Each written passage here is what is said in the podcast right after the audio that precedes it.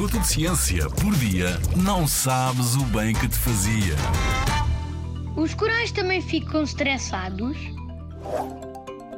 Pode não parecer à primeira vista, mas os corais são animais, não são amontoados de rochas espalhadas no fundo do mar.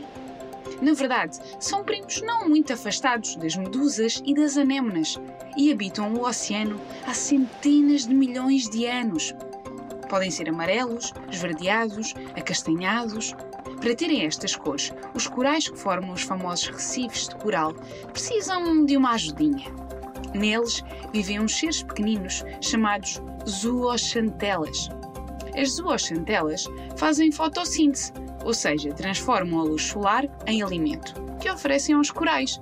Deles recebem abrigo e mais umas substâncias que utilizam na fotossíntese.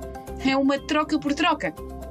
Mas se as águas ficam muito quentes ou muito frias, se a luz é demasiada ou quase nenhuma, os corais entram em stress e ficam esbranquiçados. Esta perda de cor acontece porque, ao entrarem em stress, os corais produzem substâncias que são tóxicas para as zooxantelas e, com isto, expulsam-nas das suas casas. Sem as zooxantelas para os ajudar, os corais enfraquecem e podem mesmo acabar por morrer de alguma doença ou de fome.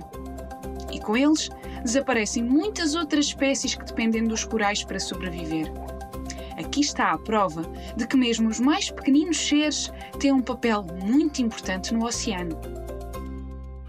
Na Rádio ZigZag, há ciência viva, porque a ciência é para todos.